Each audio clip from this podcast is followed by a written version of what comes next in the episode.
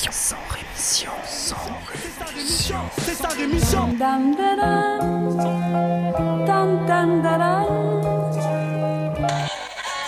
Cracheur de mon sang rémission. Des médias en masse, leur discours fout des audits. Tu parles du bruit et des odeurs, les plus polis parlent d'exotiques.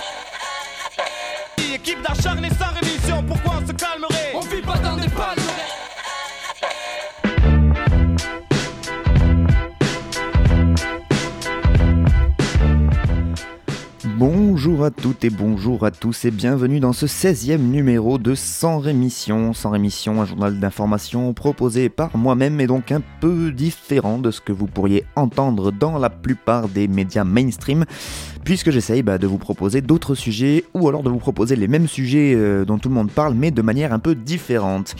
Aujourd'hui, nous irons en Israël, en Grèce et on parlera des meurtres à l'encontre des défenseurs de l'environnement dans le monde. En France, il sera question de Bure, de Nice et de lutte sociale sur le long terme. Mais avant de parler de tout ça, il y a tout un tas de sujets dont je ne vous parlerai pas dans ce journal, faute d'envie ou faute de temps. Donc par exemple, pas un mot sur Manu Macron, notre cher président, cher dans tous les sens du terme. Euh, Manu donc en visite mardi dernier à Calais à la rencontre des élus, des associations et des forces de l'ordre pour tenter d'améliorer la situation de la crise des migrants, comme ils appellent ça.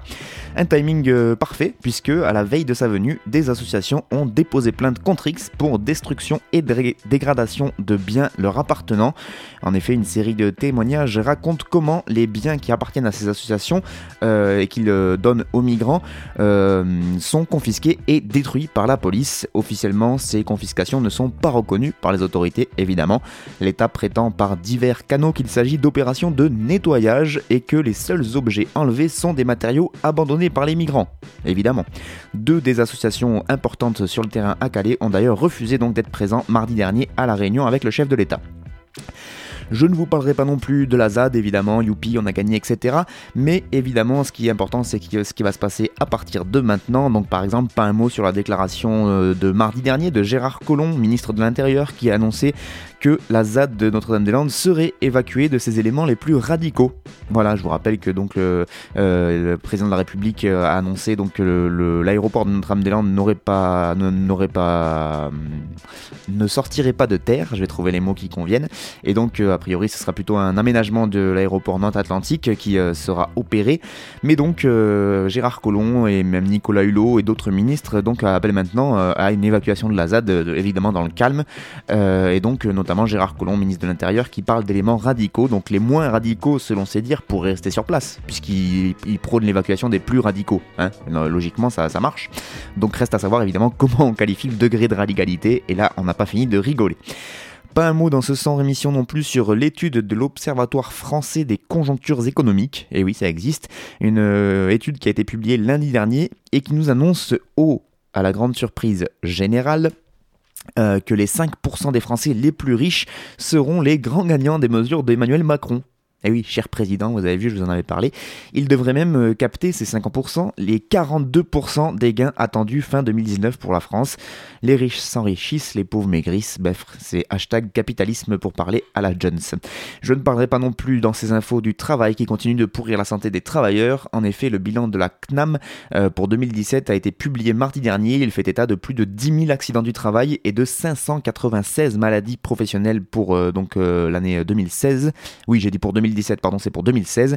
Et évidemment, comme il n'y a pas de raison euh, que dans le monde du travail soit ça différent que dans le monde euh, normal, les salariés les plus touchés par les affections physiques euh, et psychiques liées au travail sont d'abord les femmes, avec 60% d'entre elles qui sont concernées par ces maladies. Enfin, en France, pas un mot sur, les mouvements des sur le mouvement pardon, des matons. Après une journée de mobilisation très suivie lundi dernier, les principaux syndicats des personnels pénitentiaires, comme on les appelle dans le milieu, ont appelé à reconduire mardi un mouvement national de blocage des prisons, un mouvement qui a été lancé après l'agression de trois surveillants dans l'établissement de Vendin-le-Vieil dans le Pas-de-Calais. On en oublierait presque que les plus à plaindre sont évidemment de l'autre côté des barreaux. Dans le monde, mais on garde un petit lien avec la France, vous allez voir, je ne vous parlerai pas de la justice française qui a ordonné un non-lieu dans l'affaire des militaires français accusés de viol d'enfants en Centrafrique. Et oui, c'est étonnant, hein, un non-lieu. Une décision qui risque évidemment de laisser un goût d'inachevé et de continuer de nourrir le soupçon, puisque dans cette décision de justice, personne ne dit qu'aucun abus sexuel n'a été commis, mais des incohérences matérielles et la variation des témoignages n'ont pas permis d'établir des faits circonstanciés à l'encontre des militaires suspects. Bref, des viols possibles, mais pas de coupables chez les militaires français. Classique. Pas un mot non plus sur l'Autriche, où samedi dernier, euh, entre 20 000 et 70 000 manifestants se sont rendus dans les rues de Vienne pour protester contre le retour du FPO au pouvoir. Pour rappel, ce parti d'extrême droite est revenu au pouvoir à la faveur d'une nouvelle coalition avec le mouvement, euh, le parti politique de droite des conservateurs chrétiens.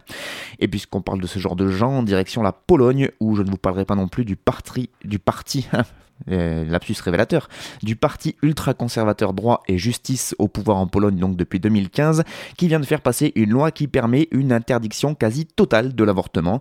Plus d'un an après l'échec d'une première tentative d'interdiction, la nouvelle proposition de durcissement abandonne l'idée de punir les femmes qui recourent illégalement à l'avortement et maintient la possibilité d'interrompre une grossesse mettant en danger la vie de la femme enceinte ou résultant d'un viol. Toutefois, la suppression de l'exception euh, en cas de malformation grave du fœtus reviendrait de fait en fait à interdire 95% des avortements légaux aujourd'hui pratiqués en Pologne. Direction la Tunisie pour ne pas vous parler de des 930 personnes qui ont été arrêtées euh, suite aux différents troubles sociaux qu'ont connu le pays, des troubles alimentés par le chômage, la corruption et des mesures d'austérité inscrites dans le budget tunisien pour 2018. Ce mouvement de contestation sociale a démarré début janvier par des manifestations euh, sporadiques dans plusieurs villes avant de dégénérer carrément en émeute nocturne à partir du 8 janvier. Notamment euh, dans la nuit du 8 janvier, un protestataire est mort dans des circonstances toujours très clair. Ça s'est passé du côté de Tebroa, à l'ouest de Tunis.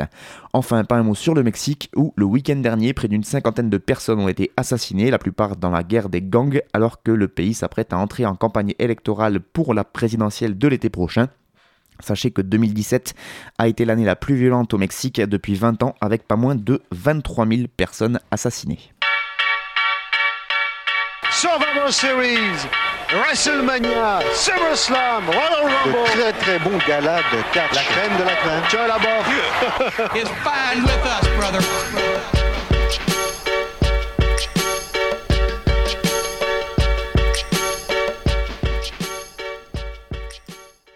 Et on commence ces informations internationales avec un petit tour du côté d'Israël pour voir comment l'État hébreu gère sa politique euh, migratoire. Et le moins qu'on puisse dire, c'est que Manu Macron ferait presque figure de bisounours comparé à Benjamin Netanyahou. En effet, à la fin du mois de décembre dernier, dans un silence médiatique assourdissant, Israël a annoncé le lancement d'un programme destiné à imposer à près de 40 000 migrants, principalement des migrants africains en situation irrégulière, leur imposer donc de choisir entre l'expulsion ou l'incarcération, un choix qu'ils devront faire avant la fin du mois de mars prochain, donc faute de quoi ils seront emprisonnés pour une durée indéterminée. Le Premier ministre Benjamin Netanyahu qui s'est donc félicité de ce projet destiné à faire partir les migrants entrés illégalement. Selon les chiffres du ministère de l'Intérieur israélien, ce sont très précisément près de 38 000 personnes qui sont concernées, en majorité des Érythréens et des Soudanais.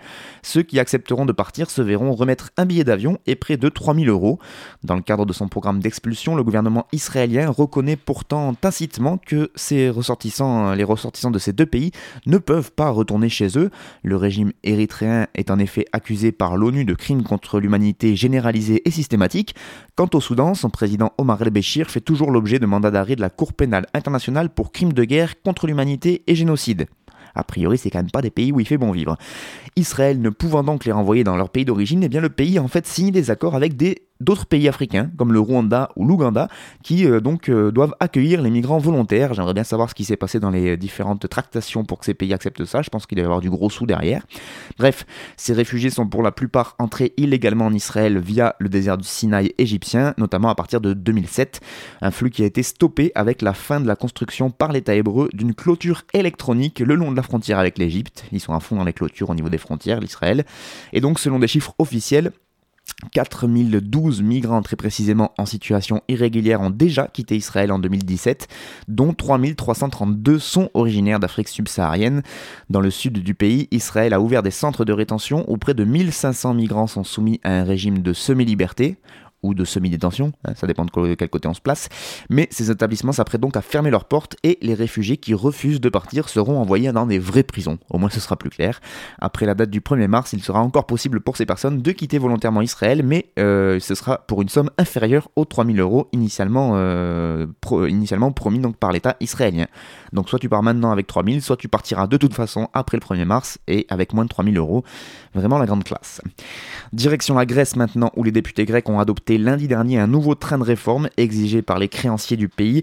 Un train de réforme qui touche notamment au domaine de l'énergie et du travail et qui a été adopté en dépit de beaucoup de manifestations et de débrayage du côté de la capitale Athènes. Cette loi fourre-tout ouvre notamment certaines professions à la concurrence alors qu'elles étaient jusqu'à maintenant verrouillées. Elle restructure aussi les allocations familiales et elle relève de 33% à plus de 50% le seuil de voix qu'il faudra avoir dans le personnel d'une entreprise pour appeler à la grève. Et eh ben oui, les chefs d'entreprise et les créanciers internationaux espèrent donc que cette mesure va limiter euh, le nombre de grèves en Grèce et évidemment améliorera la productivité. Parmi la centaine d'autres mesures que contient ce texte, une centaine hein, quand même, figure également donc la vente aux enchères en ligne forcée des biens, notamment immobiliers, qui appartiendraient à des débiteurs dont les créances ne semblent pas recouvrables. Le projet a été adopté donc en début de soirée l'année dernière par 154 oui contre 141 non et 5 absents, donc ça fait quand même un score très serré et donc adopté alors que plus de 6000 personnes ont manifesté toute la journée euh, donc euh, dans Athènes contre ces réformes. Certains manifestants ont jeté de la peinture et des pavés en direction de la police anti-émeute qui protégeait le Parlement, la police qui a évidemment répliqué avec des gaz lacrymogènes. Aucune arrestation n'a cependant eu lieu. Le Premier ministre Alexis Tsipras élu en 2015 sur euh, à la base un programme de gauche radicale de son parti Syriza a rejeté fermement devant les députés les critiques qui émanaient notamment des syndicats, des syndicats selon lesquels le gouvernement donc était, euh, faisait voter une loi pour limiter la grève. Euh, Tsipras qui a déclaré les grèves ne sont ni abolies ni menacées par ce gouvernement. Mais bon, quand même, dans le train de mesure, c'est quand même ce qui est décidé.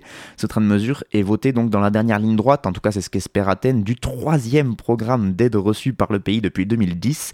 La grève de lundi, à laquelle appelaient de nombreux syndicats, a créé pas mal d'embouteillages dans Athènes, notamment en raison de la fermeture des transports publics. La grève des contrôleurs aériens a également perturbé les vols dans le pays. La Grèce qui a connu une cinquantaine de grèves de ce type depuis 2010 à la suite de mesures d'austérité imposées par les créanciers. Après le vote de l'année dernière, donc, Athènes espère que les ministres des Finances européens approuveront le 22 janvier prochain le versement, le versement d'au moins 4,5 milliards d'euros d'aide. Business is business. On finit avec euh, le dernier rapport de Frontline Defenders qui est sorti donc en ce début de mois de janvier 2018 euh, qui nous apprend que 312 défenseurs des droits humains et environnementaux ont été tués en 2017 dans 27 pays différents. Pour information, Frontline Defenders, donc c'est une ONG fondée à Dublin en 2001 avec pour objectif de protéger ces défenseurs et ces défenseuses des droits humains en danger. Et donc sur les 312 personnes tuées, plus de deux tiers d'entre eux défendaient des droits fonciers, environnementaux et autochtones, presque toujours dans le contexte de méga projets, d'industries extractives et de grandes entreprises. Malgré cette violence, ils sont euh, plus nombreux que jamais d'ailleurs à se battre sur des thèmes de plus en plus variés et dans de plus en plus de pays. Sachez que 80% de ces 312 meurtres ont eu lieu dans 4 pays seulement, le Brésil, la Colombie, le Mexique et les Philippines, dans 4 pays où il fait pas bon défendre l'environnement. La plupart du temps, les investisseurs internationaux et leurs sociétés mères, dont le financement et le soutien ont permis euh, de lancer ces projets ne tiennent pas compte évidemment des droits des communautés locales et omettent de les consulter au stade de la planification des projets, même s'ils sont censés euh, légalement le faire, ce qui augmente évidemment le risque de confrontation. Frontline Defenders estime à plus de 3500 le nombre de défenseurs assassinés depuis la déclaration de l'ONU sur les défenseurs des droits de l'homme qui avait été signée en 98. Euh, donc euh, moins de 12% des meurtres ont donné lieu à l'arrestation de suspects l'impunité pour les actes de violence contre les défenseurs des droits humains et environnementaux, donc euh, encourage forcément les, les assassins, c'est ce que déclare Frontline Defenders, tout comme un manque chronique de protection pour ceux qui sont reconnus en danger. En effet, parmi les cas pour lesquels des données sur les menaces ont été recueillies, 84% des défenseurs assassinés avaient reçu au préalable au moins une menace de mort ciblée. Dernier exemple en date au Pérou, euh, avec euh, le journal The Guardian qui rapporte que euh, le soir du 30 décembre dernier, 2017, donc, José Napoleón Tarillo Astonitas, qui a 50 ans, a été attaqué chez lui par quatre hommes. Sa femme, Flor Vallejos, a déclaré à la police qu'il avait été attaché par les mains et les pieds, puis battu avec un bâton et étranglé avec un câble électrique. Elle-même ayant été recouverte d'une couverture mais obligée d'écouter les cris de son mari. Les assaillants lui ont dit qu'ils avaient été payés pour le tuer, c'est ce qu'a déclaré donc sa, femme, Valleros, à une station de radio nationale. Un chef de la police locale a déclaré qu'une enquête sur un meurtre avait été ouverte et que les assassins étaient actuellement pourchassés. Mais euh, donc pourquoi ce Péruvien a été tué? Eh bien il s'opposait aux trafiquants qui avaient pris possession de certaines parties de la réserve écologique de Chapari. Sa femme, donc Flor Valleros, a déclaré que son mari avait reçu des menaces de mort venant des membres de sa communauté pour son opposition à la déforestation et aux destructions donc dans cette réserve écologique privée. I tell you what, it's going to get a lot hotter soon. It's going to carry right on this kind of kind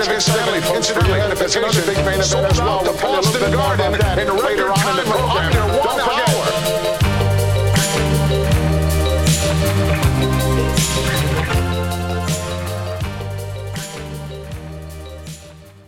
Direction la France maintenant et commence donc avec euh, Bure. Et oui, puisque l'ASN, l'autorité de sûreté du nucléaire, a estimé euh, lundi dernier que le projet CIGEO, donc le projet d'enfouissement des déchets nucléaires ultimes dans cette commune euh, de Bure, donc dans la Meuse, ce projet présente, je cite le rapport de l'ASN, une maturité technique satisfaisante. Et oui, l'ASN qui a toutefois aussi formulé une petite réserve concernant les précisément les déchets bitumineux. Ce sont des déchets qui, représentent, euh, qui représenteront environ 18% de l'ensemble des déchets stockés par CIGEO, sauf que ceux-ci sont très inflammables. Et donc s'il venait à foutre le feu au reste de la réserve, ça foutrait un peu la merde. L'IRSN, donc le bras armé, le bras technique de l'autorité de sûreté nucléaire, avait déjà soulevé le problème en demandant à l'ANDRA, l'Agence nationale pour la gestion des déchets radioactifs qui gère ce projet, d'étudier deux options pour remédier à ces déchets bitumineux inflammables, soit étudier la possibilité d'un pré-traitement de ces déchets pour neutraliser leur inflammabilité avant leur enfouissement, soit de revoir la conception de leur stockage. Dans son avis définitif, l'ASN demande que la première solution soit privilégiée, donc un pré-traitement, mais que la seconde piste soit étudiée aussi. Bref, on n'avance pas des masses. L'ASN qui réclame aussi des compléments en vue de la demande d'autorisation de création que l'ANDRA prévoit de déposer en 2019. Des compléments qui portent notamment sur la justification de l'architecture de stockage, le dimensionnement de l'installation pour résister aux aléas naturels, sa surveillance et la gestion, et la gestion pardon, de situations post-accidentelles. Tout un programme. Si euh, jamais il y a des gens qui sont expulsés de Notre-Dame-des-Landes, je connais un lieu où ils seront très bien accueilli. Direction Nice maintenant, magnifique petite bourgade de la Côte d'Azur, déjà surarmée de caméras de surveillance avec 1950 caméras pour la ville, soit 27 caméras par kilomètre carré. Euh, nice qui va désormais être arpentée par des citoyens eux-mêmes équipés de caméras. En effet, une application venue d'Israël, ce n'est pas un hasard, nommée Reporchy, leur permet depuis lundi dernier de filmer lorsqu'ils sont témoins d'une incivilité et de transmettre leurs vidéos en direct au centre de vidéosurveillance de la police municipale. Vous êtes témoin d'une incivilité, nuisance sonore, tag, dépôt sauvage, ou d'une situation critique, vol, agression, incendie, inondation Par une simple pression sur le téléphone, l'application renvoie au centre de supervision urbain de la vidéo en direct de l'incident en haute qualité. C'est ce qu'explique un communiqué donc du maire de Nice, euh, ce cher Christian Estrosi, rappelons-le. En appelant la personne, euh, en fait est géolocalisée. Ainsi, les caméras de vidéosurveillance qui se trouvent euh, à proximité peuvent cibler la zone concernée et une patrouille peut être dépêchée sur place. Pour l'instant, nous avons un panel de 2000 citoyens il est composé de 1000 agents de la ville de Nice et de la métropole, de membres de la réserve civile et citoyenne, de comités de quartier et du groupe Voisins Vigilants. C'est ce que déclare la mairie niçoise qui continue en disant au bout de deux mois, si l'utilisation de l'application est jugée positive, elle sera généralisée à l'ensemble des habitants. Face aux défis que nous avons à relever, chacun d'entre nous doit devenir un citoyen engagé, acteur de sa propre sécurité et donc de la sécurité collective. Et lorsque les nouvelles technologies peuvent y contribuer en rendant aujourd'hui possible ce qui hier relevait de la science-fiction, pourquoi s'en priver? C'est encore évidemment le maire Christian Estrosi qui est aussi enthousiaste. L'opposition socialiste de son côté est plus sceptique hein, sur euh, l'intervention de ces citoyens vigilants euh, assistés par la vidéo. Elle dénonce une démarche contestable sur le fond et inadmissible sur la forme qui ressemble à l'organisation d'un processus de délation généralisée. De son côté, Benjamin Sontag, qui est cofondateur de l'association La Quadrature du Net, déclare On voit que le maire de la ville ne se gêne pas d'expliquer à quel point c'est utile pour instaurer la délation dans toute la ville. Tout simplement. Comme souvent en matière de sécurité, le maire de Nice, qui visiblement ne s'embarrasse pas de ces questionnements éthiques, est allé chercher donc cette application en Israël. Elle a en effet été développée par la start-up de l'ancien premier ministre israélien Ehud Barak. Le contact a été pris lors d'une visite de Christian Estrosi en Israël, explique-t-on la mairie, un voyage organisé en décembre dernier qui avait déjà fait grincer quelques dents, euh, puisque celui qui était alors président de la région PACA, donc M. Estrosi, avait annoncé avant son départ que d'un coup, comme ça, il faisait un petit don de 50 000 euros au Fonds national juif et le tout offrait de la collectivité. Est-ce que c'était pour mieux négocier ensuite les contrats on ne le saura pas. En février 2016, déjà, il avait fait un déplacement, M. Estrosi, en Israël. Il avait rencontré le PDG de la société de sécurité Eagle Security and Defense, qui est par ailleurs ex-directeur du Conseil de sécurité nationale israélien. Il n'y a pas de hasard toujours. Quelques mois plus tard, en septembre, il avait aussi annoncé qu'un bureau de sécurité israélien étudiait des aménagements visant à renforcer la sécurité de la ville et notamment de la promenade des Anglais. Nous sommes confrontés à une guerre qui nous est faite à l'israélienne et ne pas mener nous-mêmes cette guerre à l'israélienne, c'est-à-dire nous appuyer à la fois sur toutes les administrations, toutes les collectivités et aussi les populations, serait une erreur. C'est ce que déclarait donc le maire de Nice à l'époque. Magnifique petite bourgade. On finit avec un article paru sur le site rapportdeforce.fr, rapportdeforce.fr, je vous le conseille, un article qui fait le point sur des mouvements sociaux qui durent depuis pas mal de temps maintenant. Et il prend notamment euh, donc euh, deux exemples euh, actuels. Le mouvement des femmes de ménage et des plongeurs de l'Holiday Inn de Clichy donc un hôtel qui tiennent ce piquet de grève depuis le 19 octobre dernier. De nombreuses actions ont rythmé leur mouvement depuis bientôt trois mois. C'est d'ailleurs une des clés de la réussite de ce mouvement et pour des grèves de cette longueur donc d'organiser des actions assez régulièrement.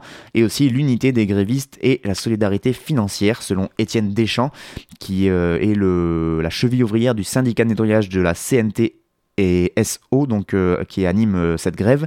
Autre lieu, autre lutte, c'est cinq salariés du McDo de Villefranche de Rouergue en Aveyron qui eux sont en grève depuis le 23 août dernier et qui ont également euh, bah, ponctué leur mouvement par une série d'actions. L'article donc sur rapport de force essaye justement d'expliquer comment des mouvements comme cela peuvent durer aussi longtemps dans le temps. En plus d'opérations de tractage régulier, ils ont été présents à toutes les mobilisations, euh, en tout cas pour les 5 salariés du McDo de Villefranche de Rouergue. En plus d'opérations de tractage régulier, ces 5 salariés ont été présents à toutes les mobilisations sociales des mois de septembre et octobre dans leur département. À compter du mois de novembre, ils ont même délocalisé certaines de leurs actions directement sur Toulouse pour avoir plus d'impact, comme notamment le blocage d'un centre de distribution avec l'aide de l'Union départementale CGT de Haute-Garonne. Depuis le 3 janvier, ils se réunissent deux fois par jour devant le McDo le midi et le soir pour alerter les citoyens et les clients. C'est ce que déclare euh, Quentin Leira, qui est délégué du personnel chez McDo et militant CGT. Une importance euh, donc euh, des actions et des pieds de grève que confirme Alexandre Pignon. Lui, il intervient dans cet article. Et en fait, c'est un facteur qui est militant à la CGT et qui a été l'animateur d'une grève de 7 mois en 2016, une grève qui a finalement été victorieuse, qui s'est passée bah, pas loin de chez nous, là encore, au bureau de distribution de Rivesaltes dans les PO, Pyrénées-Orientales. Et donc, Alexandre Pignon, facteur militaire de la CGT et qui animé cette grève, déclare Sur les piquets, nous discutions beaucoup et nous prenions des décisions collectives.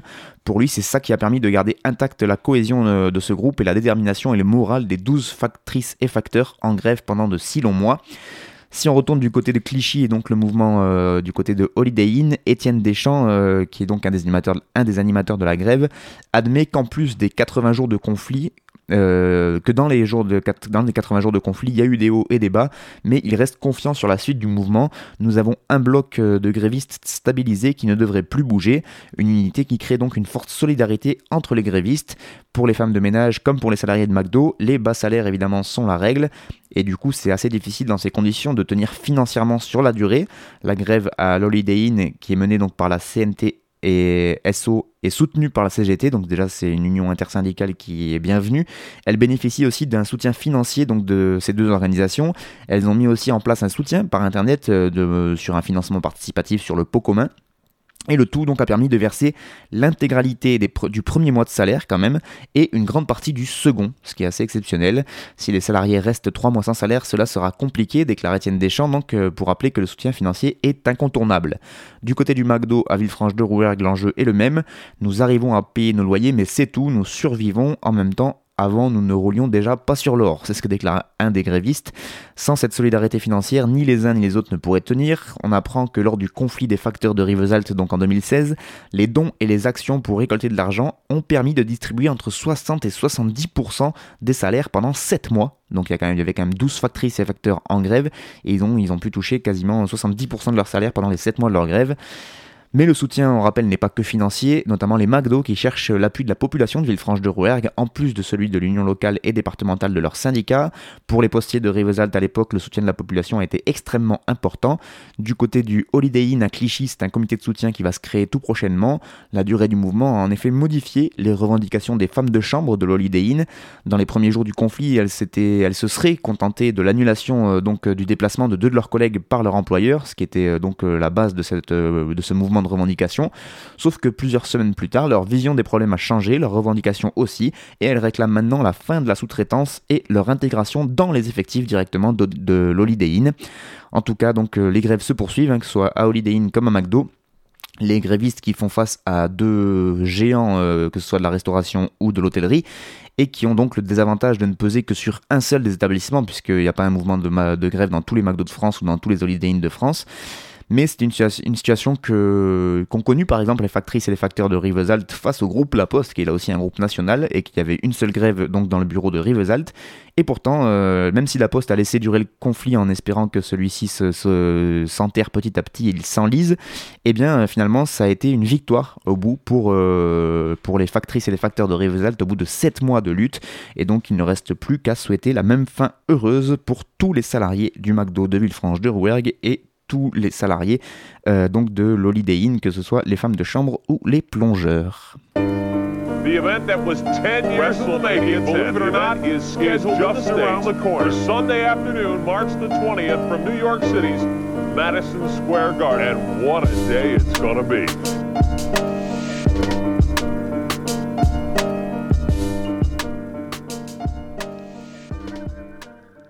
C'est la fin de 100 émissions pour cette semaine. Merci beaucoup à vous de l'avoir suivi. À la musique, c'était euh, le projet Chute Libre 2, un projet euh, instrumental donc de Raisin et Sid Sansas que je vous conseille fortement avec euh, donc comme principale source d'inspiration le catch. Et oui, c'est deux grands fans de catch et vous avez peut-être entendu donc les différents samples de voix qui étaient au début des morceaux. Voilà, ben merci donc d'avoir écouté ce 100 rémission et moi je vous donne rendez-vous la semaine prochaine pour toujours plus d'infos. Which would then mean the Hitman would face suitable competition at WrestleMania 10. That competition being none other than brother Owen Hart. That means we will have an unprecedented.